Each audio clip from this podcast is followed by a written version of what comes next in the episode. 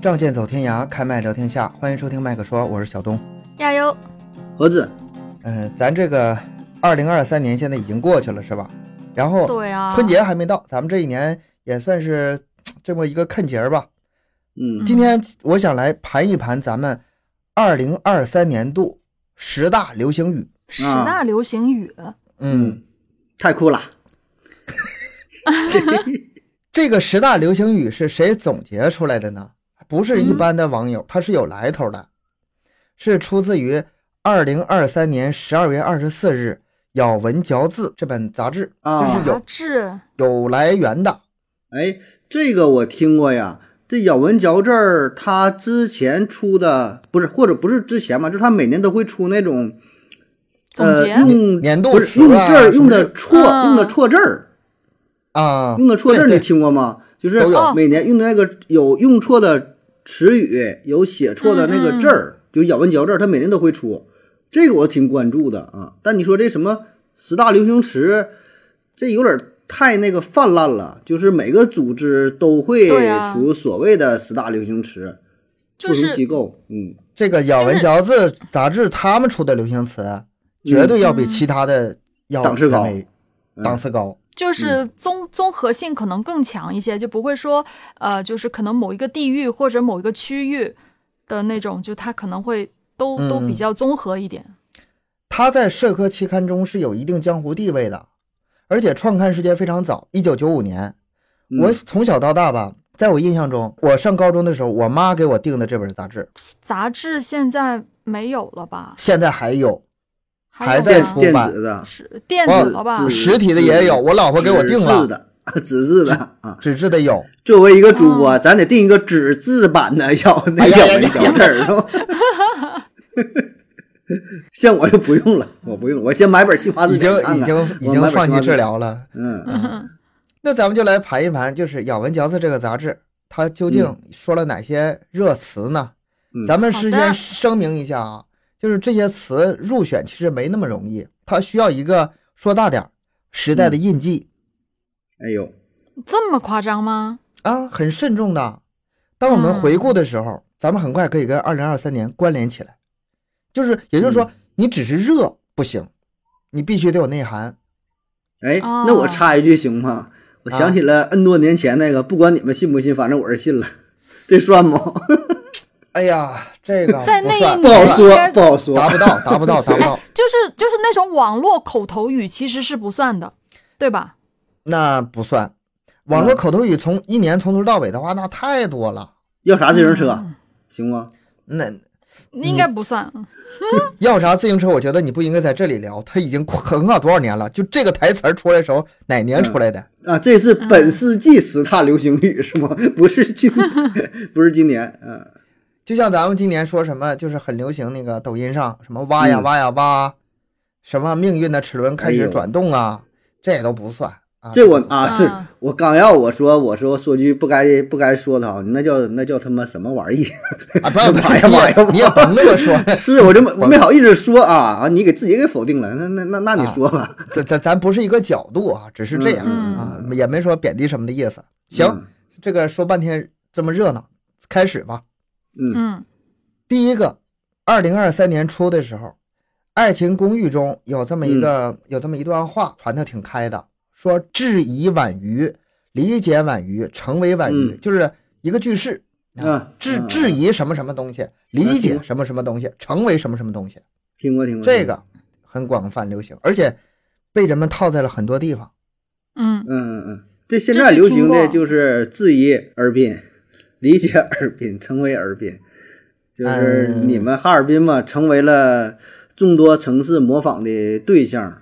咋说呢？最开始不被看好吧？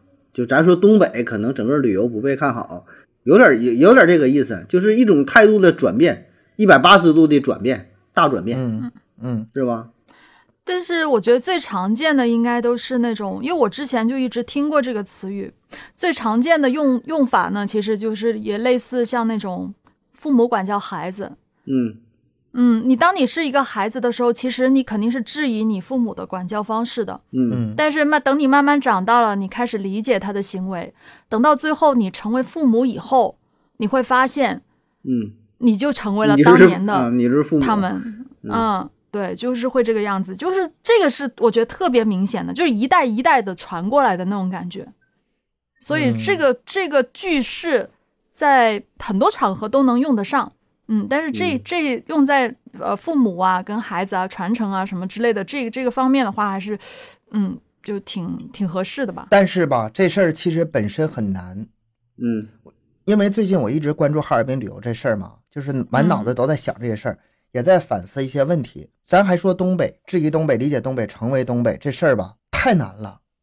虽然说视频上有很多人哈说第一次来到东北，跟我想象的不一样啊，我之前的那些误解原来都是刻板偏见啊，现在我接触到真实的人，他们这热情，可能我之前对他们那种粗暴啊、蛮横啊那种感觉，可能是啊有偏差，所以说我更理解他们了。甚至有一些人留下来不走了，在这一住住半年，或者是在这工作，或者是找个对象什么的，这都有。质疑、理解、成为都有。但是我想说的重点还不是这个，我想觉得说就是为什么有这句话的存在呢？因为这句话其实很难，你很难在质疑一个人或者是质疑一件事儿，而最终能真正的理解他和成为他。这这事儿这事儿太少见了。比如说还是东北这事儿吧，最近看的比较多，有这么一个视频，有一个南方人说在哈尔滨旅游，穿的非常单薄，在街上逛。就是我们都是在那穿大羽绒服什么，他是还是薄薄的一层棉裤，然后那个鞋呢也是那种普通的旅游鞋，不是我们这种大棉鞋，你知道吧？塑料凉嗯塑料凉鞋，那不至于，那有点夸张了。就是他以为那个厚度已够用了经足够硬够用了，嗯他到那个东北之后就感觉不行，然后开始往里垫那个呃暖暖暖贴啊，就那种东西。啊这时候旁边有个东北大呃大姐啊，嗯，看见了，说：“哎呀，这孩子咋这么虎呢？你就啊不能多穿点儿？这点衣服不分分钟给你冻透了吗？”嗯类似这种话，能想象这种场景吗？嗯，嗯那视频我也看了，啊啊，是，但是这个作者在底下评就是评论是什么呢？东北人好粗鲁啊，啊，脾气太大了，而且嗯态度又不好，而且整个城市人都是这样，嗯这里的人特别不友好。嗯你能理你理解我想说的是啥吗？嗯，就这个大姐傻子嘛，这个大姐说的所所有话都是好话，嗯。嗯，发的心都是善心，只不过就是表达方式嗓门可能大点啊，或者是那种你 穿这么少呢，就是让让人家以为你这态度不友好，你这人太不友好了，哎就这样。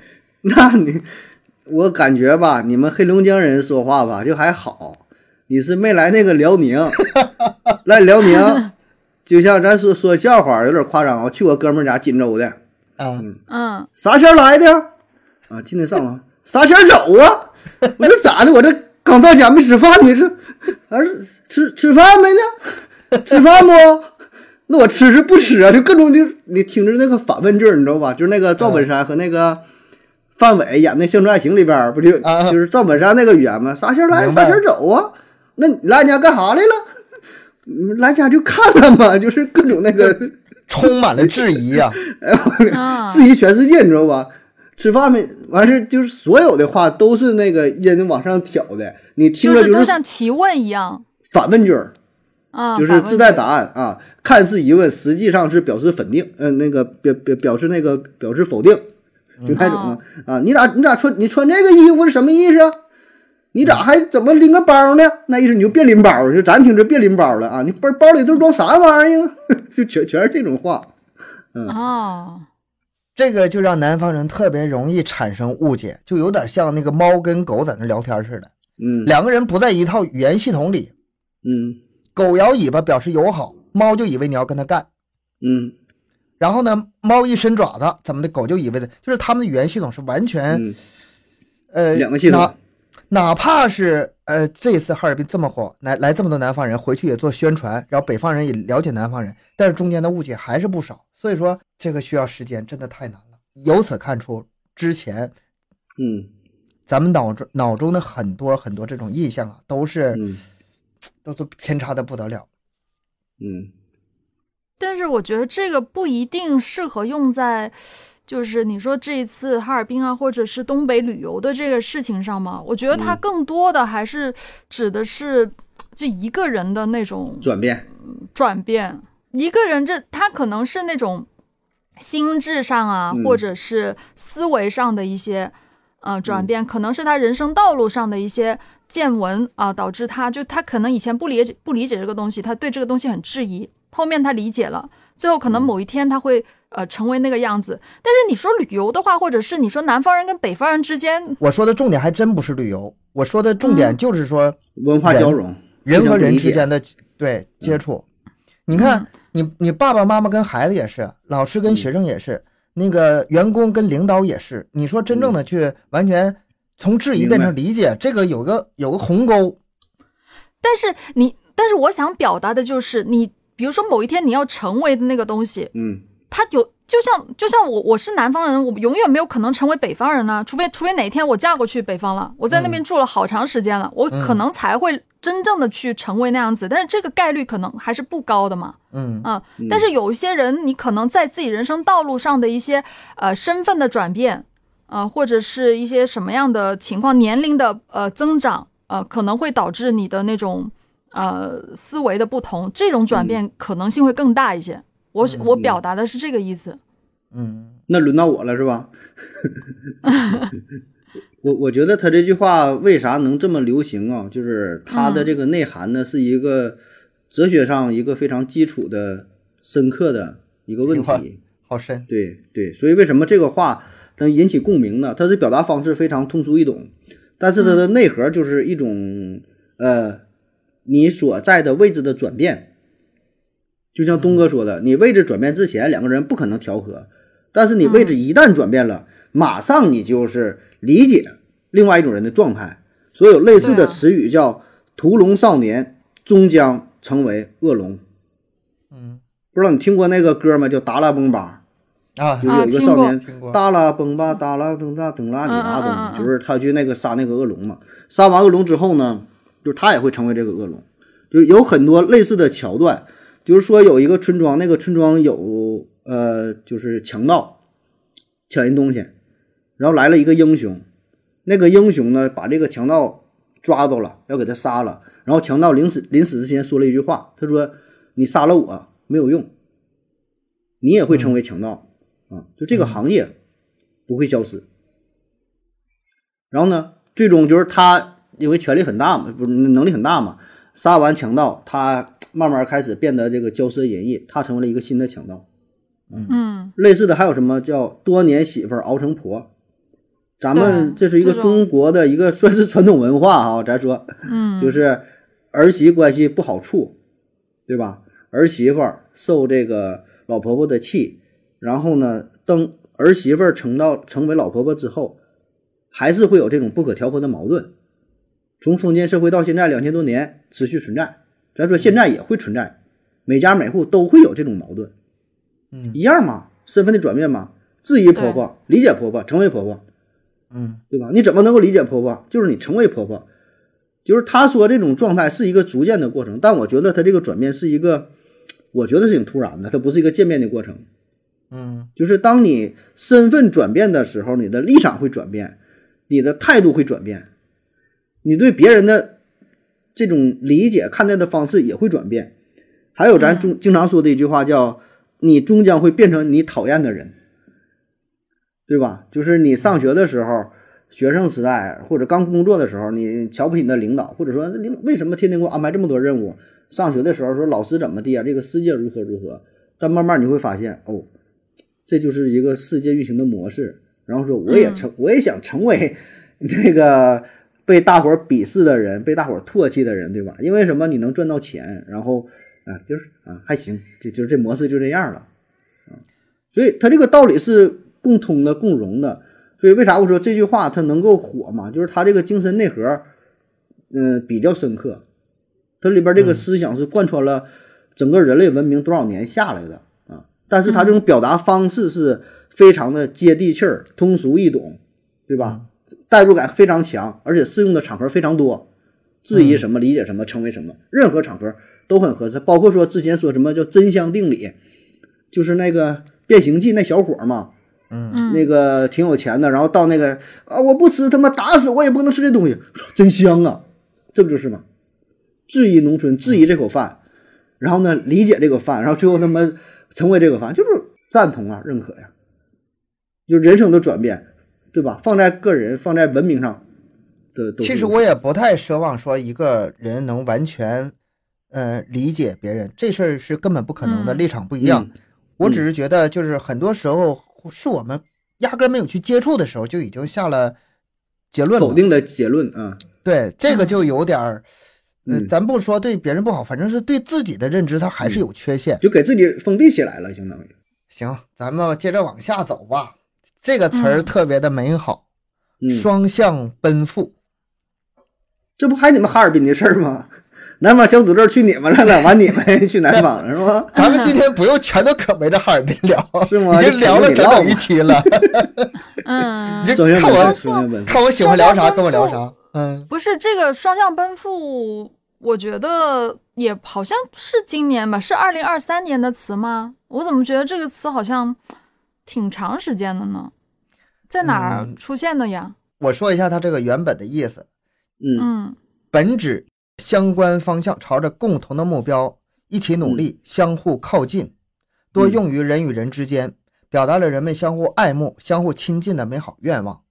字面上意思，两个人嗯。很范围很小，但是但是现在那个二零二三年，就是很多时候我们是把它用在说国家那个层面，或者说、啊互利共赢。呃。集体，对对，嗯。这就往大了走了，嗯。就是这个内涵和价值就提上去了。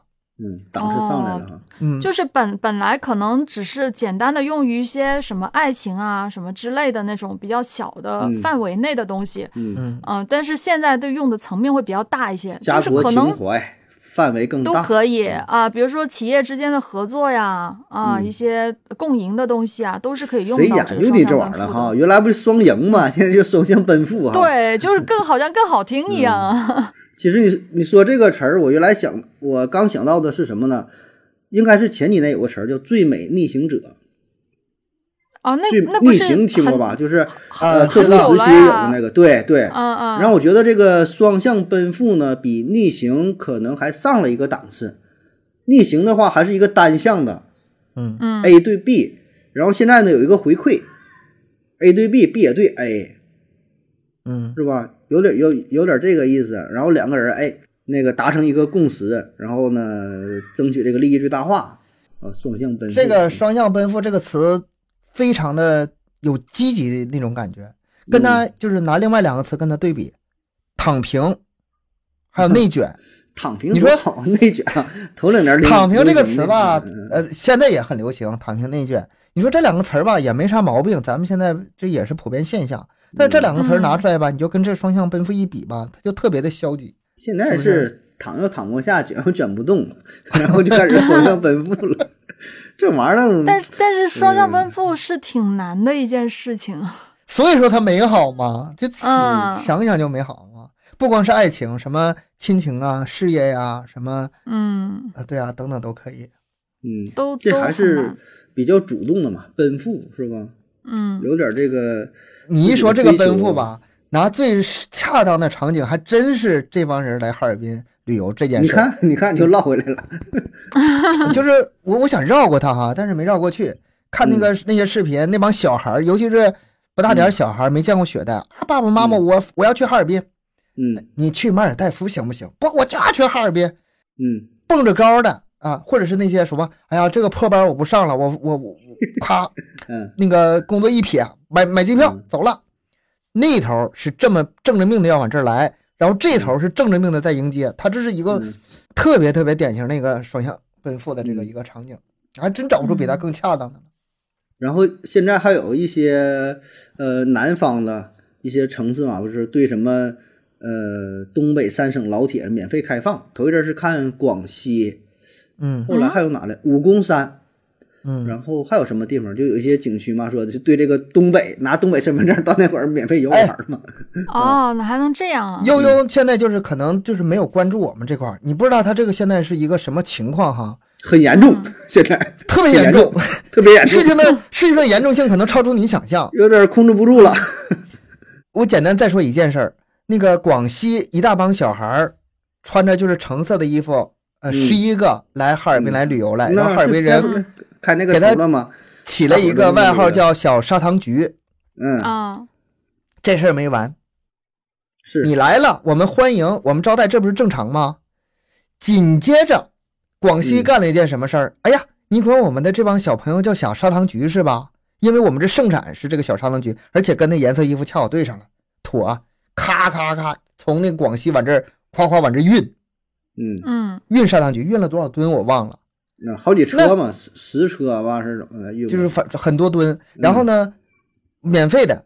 哈尔滨一看不行啊，你这给我东西了，我不能这个咱东北人好面儿啊，哎那你不是那咱这玩意儿什么滴水之恩、涌泉相报，这是蔓越要点人。莓吗？对啊不是，我说 蔓越莓 是不是？又整了几十吨蔓越莓往广西运，我知道，我知道这个这个梗最近太火了，那个蔓越莓的事儿。那个东西我们哈尔滨人根本吃都没吃过，见都没见过。啊就没听过东北还有蔓越莓吗？我我们 最近广广东也有啊，那个什么真真啊，你们都喝的，我们从来没见过，这事儿我也特别纳闷儿。我知道那个，真没有。我知道那个东西是广东生产的，而且很多年了，而且我们从小到大也一直在喝。广东人自己不喝，我们真不知道，自己都不知道。不是我们不喝，没有在我们这边卖。当时你知道我在刷到这个时候，很多广东人都在说这个事儿嘛。他说嗯你们、你们东北人喝了三十多年，然后你一九九二年生产的对，佛山佛山生产的，我们广东的饮料就大大的个字写的真真，我们喝都没喝过，我们这没有卖的。然后你啊们去问去，对？然后他不是那个官博不是被冲爆了嘛？就是很多人去嗯问了、然后他就说，他说好像是因为之前在广东卖的时候，就是反 对，就因为一荔枝嘛，我们这随口随便都是，大多的是荔枝，所以他那个荔枝饮料可能卖的不太好，然后他们就、就新鲜推到东水果有北去都卖了，是，谁会喝这个果汁儿是吗？是他们就去东北卖了，所以我哎们这边是没有的。就这事儿就搞得特别有意思。是啊，我也是最近看这个事儿，嗯，现这个上升到一个现象级的东西，就是嗯这里边咱说啊，打开了一个次元的那种文化的交融，嗯就是说这里边有一些搞笑的成分，有一些夸张的成分，但是说这个事儿，总之还是挺好玩的，你知道吧？就各个省份就一家家过日子的，然后拿出自己看这个东西没见过吧？这个啊不知道吧？没听过吧？给你们展示一下，然后说拿出来显摆显摆。然后这个事儿还没完，广西跟哈尔滨不这是互互动？呃，广西跟黑龙江他俩互动不是互动挺好吗？然后东西也互相都宣传了，然后那边嗯很多人就开始买蔓越莓，想尝尝什么味儿。还还有很多人想买这个冻梨，想尝尝什么味儿，这个这个交融不就出来了吗？嗯，没完，现在全国开始开始都来这套了，就照着照着来了，嗯，嗯，一天一个样啊，每天互相送东，西，现在都不要钱，就是，就互相这送，就跟不要命似的，互相送，夸夸送，逗乐啊！老热闹了，老热闹了。嗯。行，咱咱好玩咱们回来说说咱们还是这个十大流行词儿吧。流行语啊，流行语去了？嗯，哎，想想就有意思。嗯，嗯。下一个，人工智能大模型。这个没听过，这知道啊，没不就现在什么玩意儿那个各种聊天儿的，什么 Chat G P 就 GPT 啊，什么就那玩意儿了吗？嗯 AI 吗？这个你就算是没接触，就是 Chat GPT，嗯，你肯定也平常哦哦，这个这个知道，这个大概知道，但是没怎么没怎么用过。不是，哪怕你刷抖音，那抖音那个算法它也算是智能。啊大数据那个吗？对啊，包括你嗯中午吃什么饭，嗯点外卖，对吧？咔咔给你往前送，你以为是真的是你想吃吗？他可能是送到你眼前的。还有出门那个，比如说打车走哪个路线什么的，它其实已经方方面面都已经包含在里头了。还有包括你就是上网网购、嗯买的东西，他咔咔给你往你眼前送的，那都是有模型算出来的。嗯嗯人工智能不光是咱们就是表面意义上那什么 Chat GPT 或者是嗯嗯，那些，其实方方面面越来越复杂。嗯而且以后嘛，很多工作工种工作会消失，然后没消失的那些工作也会产生很大的变化。这个嗯是二零二三年有一个很明显的你。你要说中文，我这个我就可能不怎么听过，但是你说那个什么什么英文那个，大概是嗯听过，反正也是最近挺多人用的吧。嗯，对，很多人就用用它来，比如说写些什么东西啊啊，都会嗯用到它。嗯，可能接下来我觉得会更加的流行，它可能不仅仅是去年一一年而已，嗯，接下来会更多。他这个事儿，我觉得真是厚积薄发，就是早些年就有，从最早的九七年，卡斯帕罗夫跟那个深蓝下下象棋那个事儿，你听过吧？国际象棋啊、然后是阿尔法狗跟柯洁下围棋啊，那个是人类最后的阵地被攻破了，因为在嗯所有的棋类比赛当，所有的比赛当中是那个围棋是最难的，因为它的那个变化最多的，计算的对，就是比如哦说二了多少次幂，怎么怎么地啊，就就那种，咱具体不懂啊，但是你能理解，就是变化特别多，所以呢，要求对这个计算机硬件、软件啊怎么计算的要求也是很大。那么这个事儿突破之后，马上就出来什么深层学习呀、什么怎么的，就就就这些事儿啊。那么咱们能接触到的，就是因为在二零二三年有一些触手可及的东西，对，啊，咱就说咱主播圈的事儿，天天看那个问题。今天是这大哥问啊，我这有文字怎么能够生成那个语音？下一个大哥问我这个语音怎么能生成视频？下一个说我我这个视频我怎么能提取提取出这个文字？下一个的文字我生成什么动画？下一个那个又什么？就是从咱说就现在咱们这个自媒体平台，所有的自媒体平台就这几个事儿：文字、语音、图片，然后呢视频。视频，嗯，对吧？就这几种吧，基本它给你全覆盖，互相转化。嗯其实嗯我觉得这个人工智能模型不光是这些，还还要广得多得多。很对多，对对，我说我说我说这些，就是因为咱们能够接触得到，就是嗯你触手可及的东西，所以你觉得是改变你的生活。就咱现在可能自己手机上，呃，外国的也有用个梯子哈，中国的你就更多了，对吧？各个公司也都有。然后你每天。你想有点什么问题也好啊，或者你有什么需求也好，这年终了，大伙儿都写一个这个年终总结，写个什么报告，生成一下嘛，是吧？就是这事儿已经是离咱们越来越近啊。有一个说法是说，未来人工智能觉醒能不能取代人类成为这个地球的霸主？啊，在这种概念中吧，AI 取代人类是一瞬间的事儿，可能有个节点，嗯一瞬间的事儿。不是但是渐变呗？但事实上它，它就是渐变呢。我们现在嗯很多地方已经被渗透到了，嗯，对啊，包括开车，现在新能源车，你导个航，那数据全都全都进那个网络了，嗯，它会影响很多事情的。现在有些车都是没人开了，都不需要人开车了。嗯，下一个这个词儿，我觉得有点意思，嗯村超，哎，啊，村超，嗯，哎，这这个词语我我听过，但是我不太理解，不不是特别懂是什么意思。是农村的什么？对，就是农村的足球比赛，农村的篮球比赛，啊，哦百姓自发的比赛，你得说确切点儿，这是农村之间的业余比赛。嗯，哦，这最开始是是贵州吧？呃，对，贵州贵州苗苗族、侗族自治州啊，榕江县嗯 BA，分别嗯。这事儿吧，我本身关注的焦点其实不在这个民间足球赛事本身，嗯。业余足球老听节目也知道，我以前也参加过几年。黑龙江之前的那个民间的业余足球搞得其实非常大扯的，啊嗯，十十几支球队踢联赛，一踢好几个月啊，那个是挺热闹，啊，然后也分啊超级、甲级、乙级，然后还有升降还有升升降呢降级啊，还有你们呢，啊挺复杂呀。哎呦哇，这么专业啊，啊！升降级制度还有加加有黑哨没呀？有黑哨没呀？有，哎呀，那那可专业了都有，该有的哎，那还真行，那还真行。我说你没有黑哨，那那可不正经比赛。有黑哨，那得上上档次了。就是四五个、十个球队儿都比。但是呢，嗯，关键不在这儿。为什么二零二三年贵州这个村超就火了呢？嗯，为什么呢？我想因为 中国的其他的足球比赛看不下去了。咱这个节目上架这个时间，应该是就中国足球这个事儿，大伙儿也都了解了，是吧？就这么多年也是如此的啊。其实看的怎么说呢，挺糟心的，就是很多人持之以恒的，内心嗯还是挺渴望的，中国足球能够说的有所作为吧，是吧？咱不说取得多大的成绩，起码态度能够端正点儿，拿出像这个女足。像这个女排是吧？怎么地的是吧？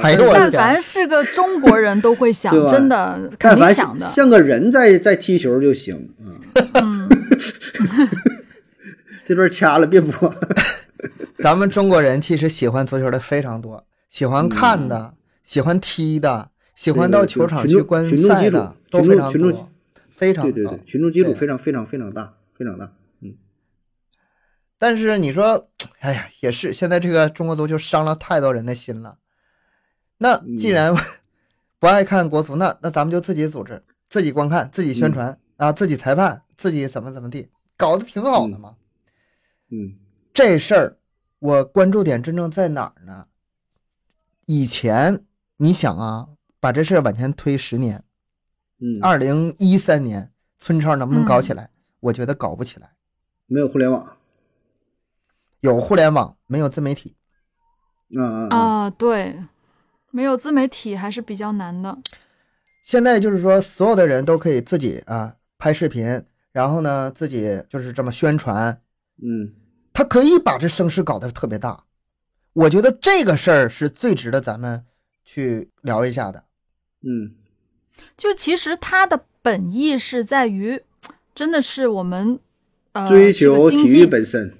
不是，我想说的是，就是我想表达的应该是那种国家在发展，经济在发展，科技在发展，然后自媒体在发展，啊自媒体才会有嗯这样的一个事情。对我的出发点是觉得比你俩再再再变一点，是民众在觉醒。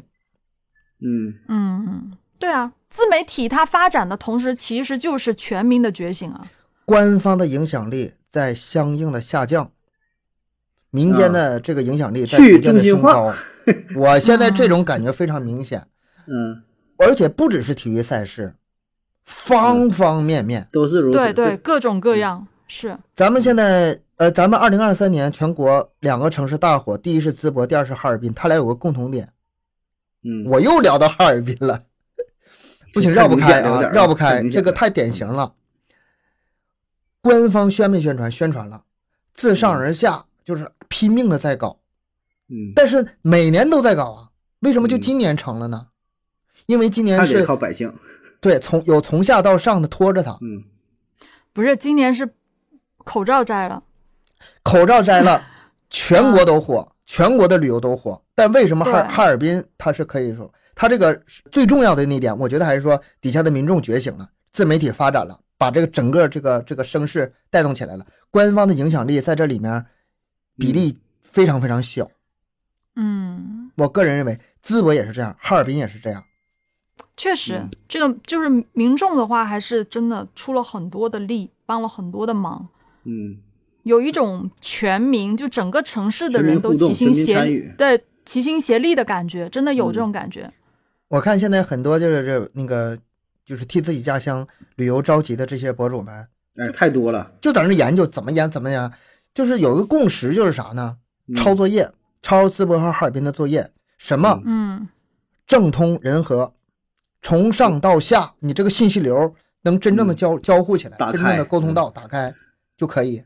我现在就看那些那个所谓大 V 网红啊，嗯就是全都是艾特，就是咱沈阳的沈阳那个文文旅旅局详体育局啊，嗯，就那些大 V 的粉丝都比他们多，大 V 基本都是几百万、五百万起，七八百万、千八百万、一两千万的，艾特沈阳文旅局，沈阳文旅局可能一二百万。抗我给你出个招吧，嗯什么玩意儿？你这玩意儿怎么怎么整的都不行啊！你怎么整？就他那个点赞都就是几万、几十万的，留言的都就不用说了，完了怎么怎么地了。嗯就这事儿确实如此，就是百姓参与其中嘛，对然后把整个这个事儿带起来。就是本身本身这个事儿是大伙儿都关心的，都想搞好的。不管你说是这个足球也好，以前也关心，但是以前没有手段，嗯，嗯瞎操心，没有用，使不上劲儿。只是愤怒，只是喊呐喊，没有用，没有实质的作用。但是现在跟以前情况不一样了。虽然咱们这个这个十大流行语中不包含我说的这个，哎，好像把自媒体抬得多高似的。其实嗯不光是自媒体，就是全体民众。这个我觉得应该是这个村超这个流行语当当中的核所所心。所以所以人说嘛，叫啥？天时、地利、人人和和嘛。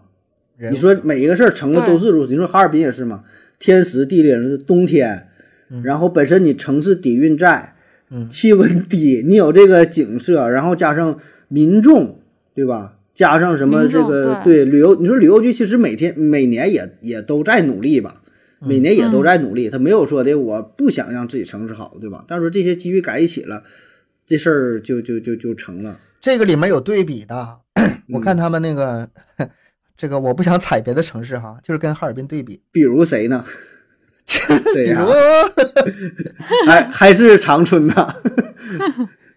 就是宣传方式跟以往一模一样，没有什么变化，给这帮底下网友急的呀，还是说什么我们这里拥有什么呃悠久的历史，什么美丽的嗯冰川，就是人文那点东西一点没有。嗯。但是哈尔滨这面他不是，他是哎呀，这个人提出可能这么照相好看点，嗯。这个人提出哎这么的可能更方便点，他关照到每个人，而不是说还是原来那些。嗯，他这个迭代这个事儿，我觉得还是挺牛逼的。他真是，呃，借着互联网的契机，嗯，真是小步快跑，一天一个样。你需要什么，我给你整。你需要啥来啥，就是有点那个怎么说呢？呃，有点夸张的成分，甚至说有点像闹着玩看动画片一样，你知道吧？我我真感觉这样。今天你说缺缺月亮来，缺什么东西来 啊？就最新的，他们现在洞里已经开始拔丝了，你知道吗？是吧？拔丝就是冻梨了。对对对，就这事儿吧，咱也不讨不讨论说的什么尊不尊重传统啊，或者是说就什么入乡随俗啊，你改变了自己怎么地吧？哎，这事儿再讨论哈。但不管咋说，他能迈出这一步，他能做到了，然后效果很好，我觉得现在已经足够了。然后呢，慢慢你再沉淀，再反思，再历练，然后呢再改变呐、再怎么的，就是不同不停的变化嘛。起码现在效果是很好，我觉得就挺牛的。所以说，这个“村超”这个词在二零二三年它是有有这层含义的。它有嗯代表性的。对，很深刻。以后嗯以后，如果说其他的方方面面都这么搞，那咱们生活会变成什么样？我太远的地方想不到哈，嗯，拿近一点的，比如说那个城市规划，嗯比如说交规，比如说春晚。那春晚，哎呦，他咱也不能说没人看了，太可惜了。对，就是春晚这个 IP 也好，这个特定的时间节点，然后呢，给你这个平台，你要再他妈怎么好，我就真就觉得，我说春春晚这咱就是个不能别说了吧，这是官方太官的话题了，不好说这个话题。我觉得就是 B 站或者就是谁，你说给你这个机会，我行吧，肯定是吧？嗯，真是替替他们着急呀、天时地利人和，完美避开，一样不沾不上。哎，下一个吧，下一个这个词儿我还真是第一次听到，特种兵式旅游。嗯呐，哎，这个我听过听过呀。嗯，嗯特种兵式旅游，我第一次没有想明白，为什么会有这种旅游方式？出去游玩的时候，尽可能逛最多的景点，花最少的钱，一切都是非常的利索，非常的迅速，把这旅游像任务一样完成。嗯，这怎么会有这种旅游方式呢？那这体验呢？风景呢？都哪儿去了？那你得考虑的就是有一些真的打工人的话，他可能这时间紧，然后又没有哎时间是没有太多的钱，时间紧啊是一方面，钱是一方面。就他必须要去一些著名的景点，就他来这个地方，他就必须要去的，他就先规划好。那他就是可能像赶场一样，就是那种特种兵式旅游，就会这样子。我觉得还和还是和咱们这个憋了三年有直接关系，有点报复性旅游的感感觉。嗯，你你给你嗯憋家憋了三年，然后允允许你出去玩几天，那我哇就像疯了似的，眼睛瞪通红，可哪儿溜达。嗯，也也有一定关系吧，可能可能可以这么说。嗯，我现在就是不知道明后年大家旅游观点会向哪个方向走，我这个现在有点抓不准，是回归那种体验感呢，还是说发展的更猛烈了？嗯，不是那种特种兵式旅游了，改成集团军事旅游，或者是什么大总攻式旅游，我不知道能发展成什么样。嗯但是我觉得特种兵式旅游一直都存在啊，只不过是它可能在零二三年比较火而已，啊就是一直都有。更多人的选择是吧？嗯我觉得这个还是看呃你的身份吧。你就像我的话，我非常明显的就是去年去北京旅游，我算是特种兵式的旅游，因为就我自己，那为啥呢？就你自己时间时间紧，任务重，然后自己又没事儿嘛，非常随意的方式。你要是带着老婆孩子，带着我我妈，带着谁，那你保证就不一样了。比如说我早晨我愿意起来了，五点起来，嗯打个车或者我是骑个车我就走了。我一天基本是三万步起打底儿，啊，然后呢逛的景点儿到哪了，我觉得好看了，我就是照个相打个卡，觉得不好看哐哐我就走了。我觉得这种方式哈挺好的，不知道你俩体验过没有？就是自己一个人去旅旅行的那种感觉。我我有我、啊我以前读读大学或者什么时候，我我挺喜欢一个人去旅游的。对对，就是以前没有“特种兵旅游”这个词儿啊，但我觉得就是旅行这个事儿呢，你一个人和你跟你的家人和跟你的朋友在一起，跟不同的人在一起，那种感觉是不一样的。嗯你要像我带着老婆孩子那旅游，那完了，我早晨七点起来没有用啊，嗯我七点起来，孩子八点起来，你给他收拾完，穿衣服穿半个点儿，吃饭完是扯了扯，九点多出来了，然后出去玩一会儿呢，马上又又吃中午饭了，下午他得睡一觉，你一天就看一个景点都看不完。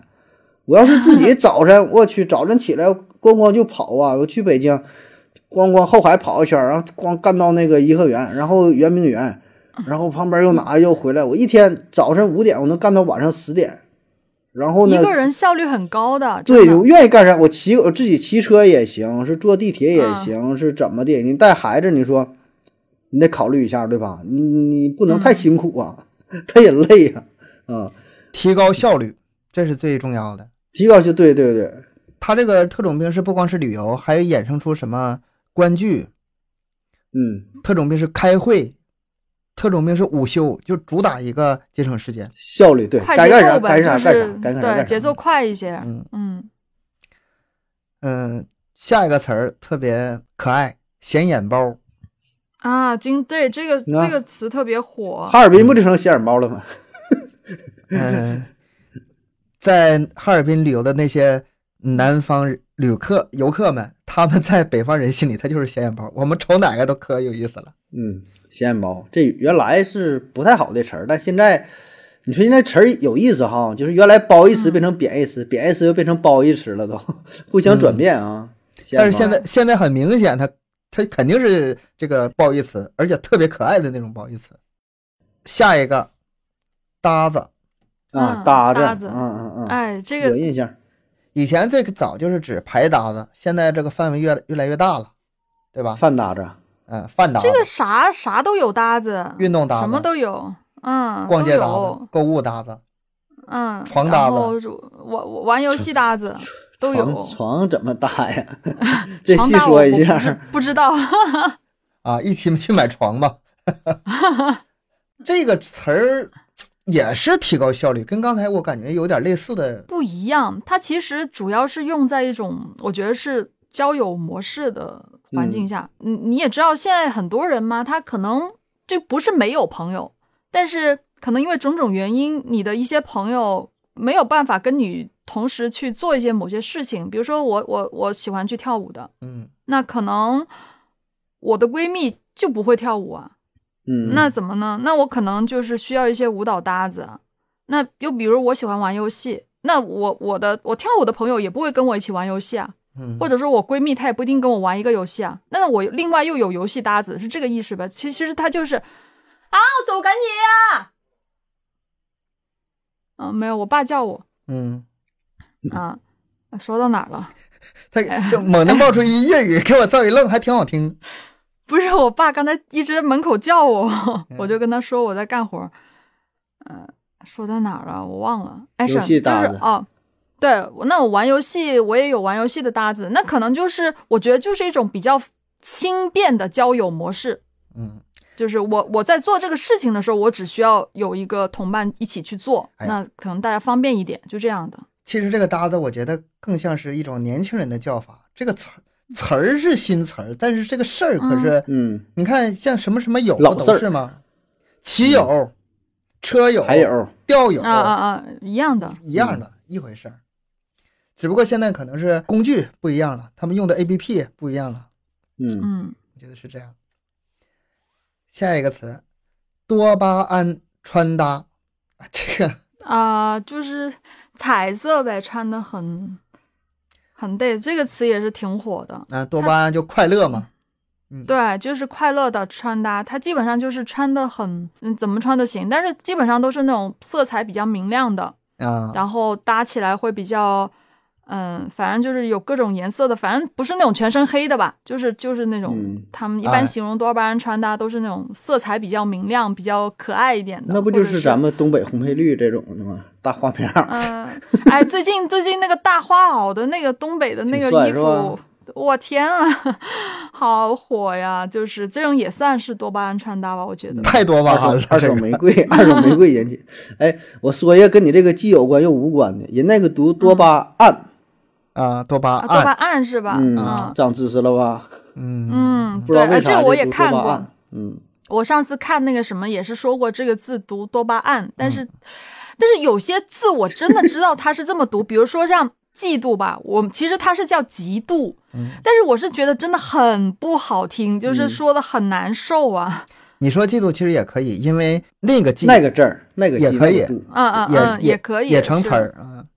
嗯然后这个多巴胺穿搭之后呢，还衍生出了什么多巴胺景区、多巴胺饮食、多巴胺，我就说多巴胺，你看我怎么地？你能把我怎么地？怎么地？多巴胺老师啊，就是很就是，总嗯之怎么快乐怎么来，对，听起来就挺充满活力的哈。嗯，是的，嗯，下一个情绪价值，哎，哎这个词儿最近没少听。这这个算是算是热流行词吗？二零二三才有的吗？它更最流行，它不是说这这个年才有，嗯，它本来是营销学概念，三千多年前就有了，对，然后那去年开太早了始流行了。对我怎么觉得这个情绪价值这个词其实是一个很老的词语了，嗯老词新用吗？它原来是指让顾客感到好的这种情绪上的体验嗯啊，嗯就是顾客重视产品服务本身的质量和实用性，但是也会重视这个消费体验的情绪与感受嘛。但是现在延伸了，工作生活啊这种亲密关系，就是嗯人跟人之间这个互相的感受是吧？哎呀，说这个词儿啊，我我确实我是今年挺有感触，嗯因为什么呢？今年我就开始做这个视频嘛，啊，就开始逐渐对情绪价值有了更深的理解，说说就是嗯一直做的都不是特别明白，带带拉拉做了很长时间，各大平台长视频、短视频也都做嗯啊，但是效果也都不好啊。很多朋友可能也都看过了，说咱那个粉丝儿不是我就我的粉丝儿啊，就是咱咱也包括那个麦克说做的确实也都不好啊，做了很多方向的努力。然后呢，看到情绪价值这个词儿呢，就是算是有点醍醐灌顶啊，但是呢，没给，就还不知道怎么办，就知道自己这么做不对，但不知道怎么做对，你知道吧？嗯就看到人家那个原来是说的露个大腿，整个丝袜啊，现在冬天是什么呢？打底裤，光腿神器，不是你然后关看人女生，不是我关注这个东西，你知道吧？但是这个东西能调动你的情绪价值啊。咱说这个可能是有点最基本的、最基础的价值，其他的价值也有啊，家长里短的，婆媳关系啊，嗯。呃，比如说两个人，呃，怎么说呢？那个路怒症，开车，那个给你别了，闯红灯，闯红灯之后被车撞了，或者还有什么事儿，就是各种那种调动你的情绪的这种突发的变化，嗯。然后就反思自己嘛，就是所谓咱一个科普主播啊，做这个价值输出，做这个知识输出的很难呐。我做一年了，粉丝你说咱说啊就涨一百个也没有，播放量这一一期不是就咱做的所有节目还赶不上人家一期呢，人家随便做一点东西可能播放量几百万，点赞的几万，就是有时候有些东西道理是懂的，你明白，你要你需要提供一个情绪价值给到对方。是主主要我我腿太太粗了，要我也穿个丝袜，我就我就拍，我我也能做到，这也是没人看嘛。就是这个事儿，我我说这个词儿为啥给我这个感触很很深嘛？就是原来也有，但我起码我是不太了解啊。但是现在我开始重视做视频之后，这个事儿的感触越来越多啊。咱说什么呃短裙、丝袜、高跟鞋啊，这比较肤浅的，其他一些视频也是如此啊。嗯，那种煽动情绪的，嗯。啊，是所谓民族冲突的，往高了说哈，民族的国与国之间的，骂美国的啊，说日本的，然后民族之间的，南北方冲突的，嗯，呃，男女、仇富、婆媳，婆媳，所有这些都有啊。什么小三儿，对吧？你的领导，嗯，然后老师，呃，医生，什么警察，一些一些工作，方方面面都有这种对立、这种冲突，然后他可以把这个东西给你激化，带动你的情绪，然后你就产生所谓的情绪价值。但是咱咱说这个情，这个是没有价值，但是有这个情绪，但是这个价值就是带来了流量，这个流量就是价值，然后就能转化为金钱，这个对吧？是情绪价值其中的一种。这个我一小部分我也一直在纠结这方面的问题。是是，就是煽动情绪这事儿，其实嗯，其实容易，你你看这是容易，然后你煽动一个呀，但是转化为你的粉丝儿啊，我做不出来这事儿，我做不出来。嗯，就是道理都懂嘛，我们都懂，但是就是对呀、就是做不到嘛。有些事嗯儿其实你明明知道应该这么做，但是其实你你不一定能做得出来。现在是。现在网上就是，哎，你这个咱们这延伸点说，这两天我刷那个头条，网上有很多人关于那个呃，那是在美国的流浪那个上海啊复旦那个，有一个什么教授流浪汉？嘛是吧？对，嗯，其实很简单很简单一个事儿哈，一就这点个个例屁事儿哈，就这么点屁事儿。这帮人没完没了的发，而且他们愿意发什么呢？愿意发，嗯、我就觉得应该把他接回国内嗯啊。嗯他虽然当初放弃了中国国籍，加入了美国国籍，但是应该回到国内。嗯呃，咱们不能这么冷血，应该接受这个。嗯嗯，咱不嗯说孰对孰错，不知道，咱不讨论这件事的是与啊，非。就是咱就说现在这个事儿啊啊应该怎么办？我其实不关心接不接回来，我不关心。但是说，就这么多人拿这个事儿出来说事儿，他就是就是在煽动情绪。我跟你说，你就现在，你发一个十秒钟的视频，嗯，你就喊一句，那那哪哪个教授，我就觉得你应该回中国，我们就把你接回来。哎，我告诉你，几几万几万字儿，就是十分钟评论，多不敢说吧？对，十分钟一万播量应该能有，别的不敢说 啊哎，一万播量保证是有，盒子盒子，在视频圈啊一万播量你也拿得出手，是吧？我到我这就大叔叔了，那就是。是吗？你没十万播量，你好意思说？所以我就说，现在这个事儿咋说呢？哎呀，我也是反思。我跟你说，现在我学啥呢？我就看那个《七宗罪》，你听过吗？啊七宗罪啊，啊不不是那个电影，那电影也有啊，就是嗯研究那个人的就原原罪嘛，啊，嗯贪婪呐、愤怒、傲慢，嗯、还有什么什么那个，哎，呀，色欲，然后美食什么。我现在就是反复看这东西，我说研究到最后，我说全都是这些东西，你就看吧，就这些播量多的，呃，这个这个煽动情绪的东西啊，回归到本质上还是这些，你不得不服，就是你他妈觉得自己挺牛逼、挺高傲的，你想做一些知识输出，叭叭叭给人讲，我讲毛线讲啊！我靠，你你讲能讲明白吗？自己懂吗？也不是特别懂啊，人听吧，人也不听，是吧？你就不如围着七。不如围着七宗罪，就就是可这人性。真真真就这样，我就现在越来越服这个了。我说，要不然人家这个牛逼呢？但是不管是外国的这个叫七宗罪，那个外国宗教，还是咱们说所谓的什么八戒，外国不有那个宗教有那个呃十摩西十戒，嗯对吧？咱们猪八戒嘛，或者说的有一些什么啊酒色，什么奸淫、欲望，呃撒谎什么，你把这个研究透了。嗯然后你每一个视频加上一种价值，那就是基本就够用。你能加上两种价值，这激发出来，我操，那你这偏偏就火了。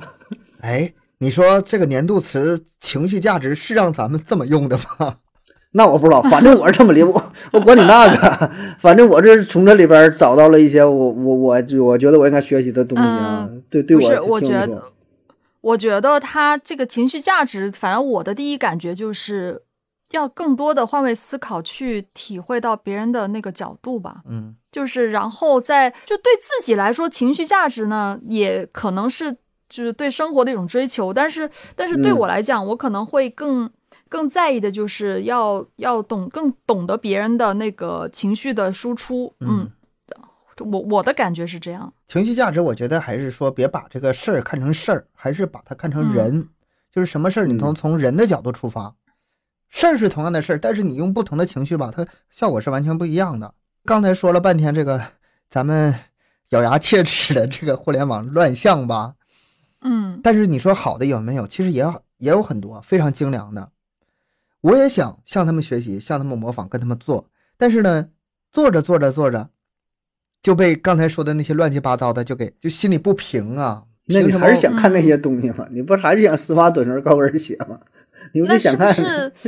那是不是说明你自己也要成为，就是你自己也要给自己提供一定的情绪价值？你要首先你得学会控制你自己的情绪呢。这个情绪也是分级别的，我觉得是嗯浅层的有浅层的价值，深层的有深层的价值，每个人的追求不一样吧。这个，哎呀，只能说 自己努力吧。没准儿哪天呢，我也真是受不了那个诱惑，也跟着他们露大腿、穿丝袜，那咔咔那算了吧，算了，你还是讲点暗着吧，大不是哥，不是，我觉得这个。这个这个可能可能换来我来说会比较好，哪天可能我也受不住诱惑。哎，这这个期待，这个期待啊，这还比较期待。这个可以。哎，你要是那个穿丝袜露大腿，我一定拼命给帮你宣传。行，咱最后一个大词儿啊，这个词儿嗯放在最后是不是因为新？它是因为重。什么叫重呢？我说你就知道了，心智生产力，新旧的新，质量的质，生产力，嗯，新质生产力。啊，这个我得正，我得正经点说，不能开玩笑了啊。啊，为什么呢？二零二三年九月，习近平总书记在黑龙江考察调研时提出，积极培育新能源、新材料、先进制造、电子信息等战略性的新兴产业，哦，积极培育未来产业，加快形成新质生产力，从这儿来的，增强嗯发展新动能，这是代表一种生产力的跃迁，狠不狠？大不大？这词儿。嗯其实我们可以感觉到哈，最近咱们国家很多领域改变是非常大的，嗯可以说是，嗯，有一些东西是非常不好的，比如说有一些地方下滑，经济比如说不好啊，嗯嗯，但是其实它是跟这个转变也有关系的，一阵阵痛嘛，只要一改革就有阵痛嘛，时代是在发展的，科技也是在进步的，我们每一个人其实现在都在这个历史当中。这个是我想说，不是说我想说，是他总结出这个流行词的含义在里面。咱们稍微回顾一下哈，嗯，九十年代电脑刚刚普及，两千年手机是刚刚普及的，嗯二零一零年之后智能手机是刚刚普及的，二零二零年之后，现在就是咱们现在这个时代，是吧？自媒体开始开始往出爆了哈。嗯嗯嗯，嗯二零二呃二零三零年再回头看十年前究竟是什么东西，我现在说不准。是就这种形式，我们没法很清晰的就看到咱们现在是什么样，必须得过多少年之后才能看看清楚。这个词儿它就涵盖的面特别大，嗯，对我不知道我我我我有点就是因为这词儿大到我现在已经不太好描述它了，你知道吗？就是有一种感觉，大概知道是什么，但是没有办法去去表达的很很很精准吧。因为我们在历史当中嘛，不是回顾嗯嘛，这个就很难看清。所以咱这个档次就是听一听，只能说到这儿了对。对，如果这事儿你要能看懂的话，那你嗯就牛逼了哈。你说这个话题吧，咱就往回看吧。我之前看过一个是个电影还纪录片嘛，讲的是什么呢？是讲黄山的事儿，嗯。是邓小平爬黄山，嗯，哦，八几年吧，七几年八几年，哎呀，啊，他登黄山，登黄山看到一个跳山工，然后就说嘛，哎呀，说你这一天挺辛苦，然后说你这要是在这个黄山，大概意思啊，说你在黄，你这要是卖点矿泉水儿啊，嗯开个那个小店儿，那个黄山上卖，你这能自给自足啊？就是刚改革开放那阵儿，嗯那个挑山工可能每天还是挑砖头或者挑点什么，就是挑那个东西呢，他不是卖那个商品，你知道吧？嗯但那人他听不懂，就是他觉得卖水卖水会有人买买水吗？就是那时候黄山可能也不是景区，或者说没有那么多游客，你知道吗？对，那时候肯定少啊。就是太超前了啊！咱这嗯，咱现在看，我说太牛逼了！人这一句话，你你能你要听懂了你就懂了，不懂就拉倒了。人告诉你了，搁上面开小超市儿，我告诉你，你搁黄山上包一片地儿下来，然后你开个超市儿，你卖矿泉水儿，那不够你活了八几年？你想想，你能拿下这么一一个经营权你就够了啊！所以对比这个时代呢，也是如此啊，就是咱们注定也是档次不够好，碌碌无为了。人家那个话给你扔这会儿，你自己参悟，自己参悟哈。咱们普通人只能说接接触到一些词，什么国家能源转型啊，什么弯科技弯道超车呀，嗯嗯像现在这个新能源汽车其实只是其中的一小部分，只是一小环嘛。嗯这个现在也有争议，但是我觉得咱们大部分人还是说看不到，真的是看不嗯到。我在这种情况下，我还是更相信一些国家的这些政策方面吧。我也不是说给国家怎么地的，就是他们的那种高度啊，嗯，岂是我等能够参悟得了？真是这种感觉。行，这个十大流行语，今天咱们就说到这儿。但是我我总感觉有些不过瘾，好像还有一些词儿咱们听友可能会觉得出现，但是没有出现的。哎，太酷了，没说呀，哎呀，还有什么呢？好 low 啊！这词儿好 low 啊！是吗？